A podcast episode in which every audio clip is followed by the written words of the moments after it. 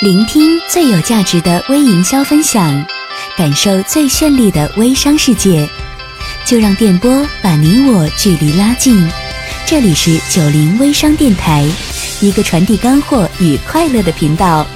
下面有请主播小歪出场。Hello，大家好，欢迎在二零一四年十二月三十一号。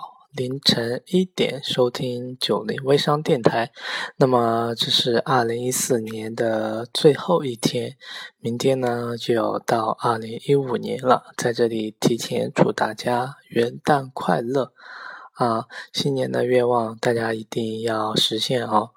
那么今天给大家分享的是你的微信头像，那么昨天呢给大家啊说了啊。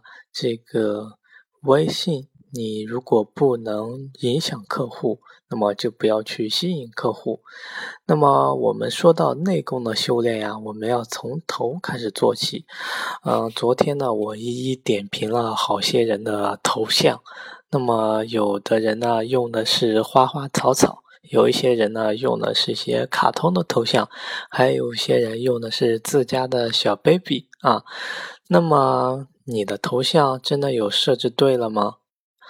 嗯，大家做微信朋友圈啊，可能有一些人是卖产品，有一些人是招代理。那么我在这里呢，呃，建议大家尽量呢用自己的真实头像，或者说你卖产品，你可以自己的真实头像，然后呢拿着产品啊，照一张很可爱、很漂亮、很美的一张，嗯，自己。的一个生活照片来作为头像，那么一个真实的头像呢，可以给呃客户带来一个亲近感、亲近感，拉近跟客户的一种亲昵的感觉，那么从而会给你的这个印象分来去加分。那么呢，嗯，其次我最不建议大家去用那些花花草草、阿猫阿狗的这些。这个图片当为头像，你想一想呀，那些客户是跟我们来交流，是吧？是我跟我们自己在交流。那么我们给客户呈现的是什么呢？客户看到的是阿猫阿狗这些头像，他不是跟一条小猫，不是跟一条小狗在交交流，他不是跟一个啊小花小草这些东西来交流。所以说。头像的设置，我建议大家啊，如果有条件的话呢，一定要用自己的一个美美的真实照片，这样呢才可以提高嗯客户对你的这种信任感。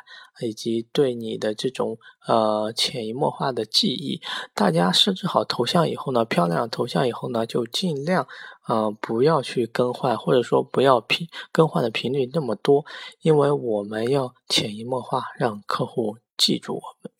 OK，那么因为很晚了，呃，今天暂时给大家分享到这里。OK，大家晚安。